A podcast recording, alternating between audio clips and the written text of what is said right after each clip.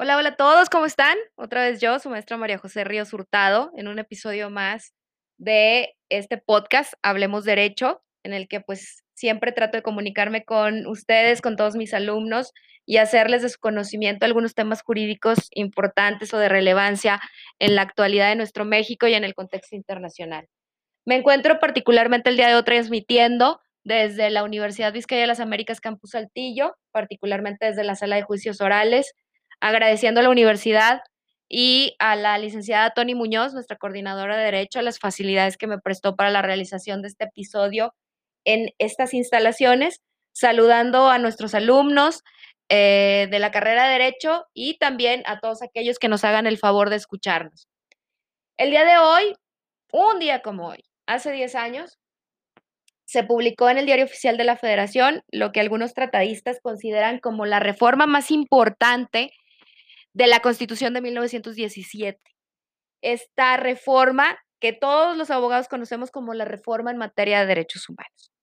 Esa reforma eh, incluyó algunos artículos, en particular el artículo primero, que es el que yo considero es el corazón, digámoslo, de la reforma, aquel que late eh, y que con su latir envía ¿no? toda, toda esa sangre a circular en todos los otros artículos de nuestra Constitución y obviamente leyes secundarias que se reformaron a raíz de esta modificación tan trascendente a nuestra Constitución. El artículo primero, pues es, es un, es un, eh, un artículo que contiene mucha, eh, mucha nueva estructura en, en materia eh, de, de, esto que denominamos derechos humanos del reconocimiento del principio pro persona, de las obligaciones de los servidores públicos en materia de derechos humanos, así como del el principio de igualdad y de no discriminación. Nuestra constitución, antes de esta reforma del, del 10 de junio del 2011, pues se denominaba en su título primero, capítulo primero, de las garantías individuales y ahora se denomina de los derechos humanos y de sus garantías.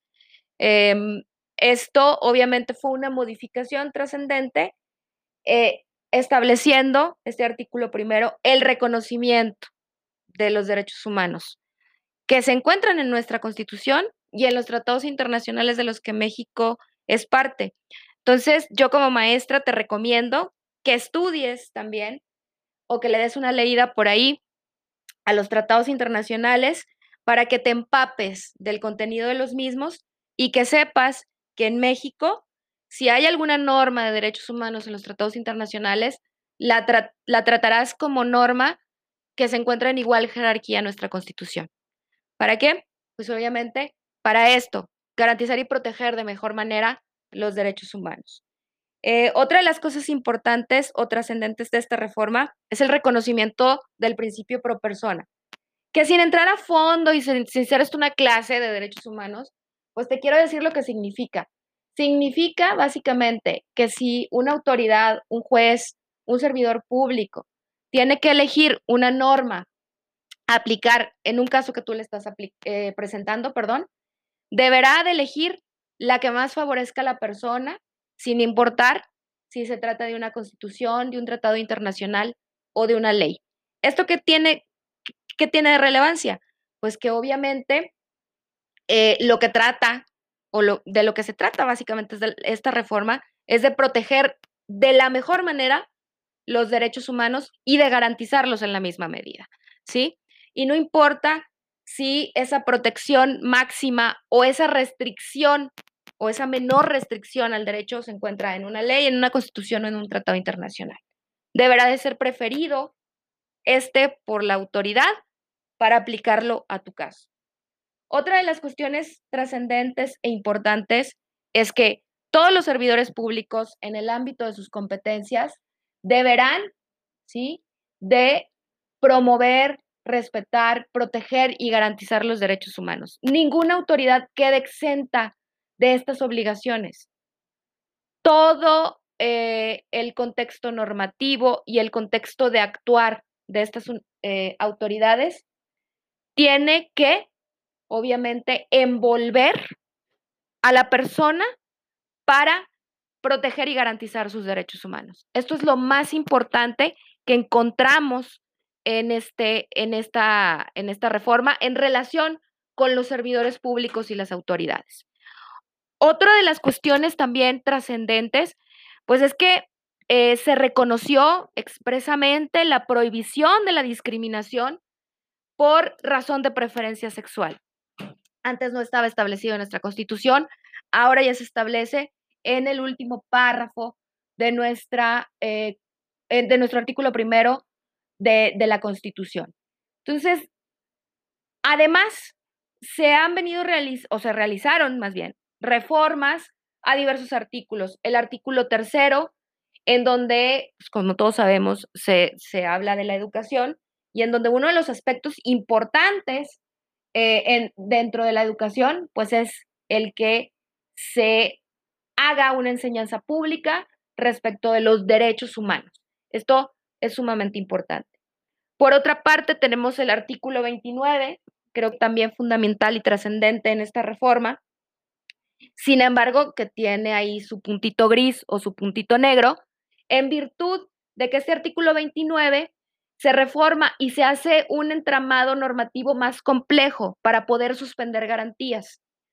Es decir, eh, el presidente de la República ya no podrá de manera eh, unilateral realizar una suspensión de garantías, sino que tendrán que converger las voluntades de algunas otras autoridades, como el Congreso de la Unión, además de la revisión por parte de la Suprema Corte de los decretos en los que se restrinjan o suspendan los derechos humanos y las garantías de las personas por causa, obviamente, de grave perturbación a la paz pública o de algunas cuestiones que pongan en peligro al Estado mexicano. Eh, este artículo 29, si bien es cierto, eh, amplió obviamente las eh, facultades de otras autoridades en la suspensión de garantías, también es cierto que está pendiente de que se emita la ley secundaria, ¿sí? La ley reglamentaria de este artículo 29, lo cual en un contexto como el que vivimos, en un contexto de pandemia, a lo mejor ahorita vamos saliendo de la misma, pero en un principio, pues debió de ser importante el contar con este con esta ley reglamentaria este artículo 29 para el caso en que se tuviera que utilizar debido pues a que una pandemia es una cuestión que puede afectar la seguridad del Estado, ¿no? Eh, sin embargo, han pasado 10 años desde la reforma, mismos en que eh, el legislativo, el poder legislativo, ha sido omiso en emitir esta ley secundaria, lo cual, bueno, pues puede dar origen y, a lo mejor es importante que por ahí alguien lo promueva a eh, la realización o la este, eh, activación de los mecanismos que la propia ley y la constitución nos, nos ofrecen frente a esta omisión del legislativo, ¿no? Medios de control constitucional se llaman en un momento determinado. Otra de las cuestiones importantes y que a mí me parece trascendente es eh, la, relativa a que eh, antes del 2011 la Corte tenía una facultad de investigación en materia de derechos eh, humanos, pero en materia de violaciones graves a estos derechos. De hecho, se llamaba violaciones graves a garantías individuales. El, el contexto hace que esa función específica se le transmita o se le eh, envíe a la Comisión Nacional de Derechos Humanos. Para que ustedes vean la, la magnitud de esa función, de esa actividad que realizaba la Corte, pues a través de la misma se realizaron investigaciones, por ejemplo, de la guardería ABC, del caso de Atenco, eh, que ya llegó a la Corte Interamericana, eh, y de algunos otros casos trascendentes en donde hubo violaciones graves a derechos humanos. Ahora, esa función se le transmite, se le pasa a la, a la Comisión Nacional de Derechos Humanos, que en sí pues ya tenía estas facultades investigadoras, ¿no? El motivo eh, que, que, se da para hacer esa transmisión de facultades, pues básicamente consiste en que la Corte en un momento determinado podía ser juez y parte, ¿no? En esta, en esta situación. Entonces, a grandes rasgos, esto creo que es eh, lo, lo, más importante en materia de, de, esta reforma constitucional. Obviamente, han pasado 10 años. Desde el punto de vista normativo, desde el punto de vista teórico, desde el punto de vista incluso de la evolución jurisprudencial, eh, se ha visto gran avance, sin embargo, creo que todavía nos queda mucho a deber la actuación de la autoridad. Creo que la autoridad no ha sido eh, capaz de entender sus responsabilidades eh, con esta reforma y siguen existiendo violaciones gravísimas a derechos humanos. Y ahí tenemos, por ejemplo, yo creo que uno de los casos más significativos que se ha presentado en los últimos años, pues es la desaparición de los estudiantes de Ayotzinapa. Entonces, creo que hay que poner énfasis en que todas las autoridades tienen la obligación y tienen obligaciones en esta materia, en materia de derechos humanos, y que todavía nos falta un camino por recorrer, aun y cuando la, eh, la reforma, pues sí, haya sido trascendente, haya sido significativa, creo que todavía nos quedan muchos aspectos a deber en esta materia. Bueno, pues sin más me despido, les agradezco que, que me hayan escuchado. Y pues espero verlos pronto otra vez retomar, retomar mi podcast con, como lo venía haciendo desde este semanalmente, ¿no? Y bueno, pues muchas gracias y nos vemos pronto. Cuídense mucho. Bye bye.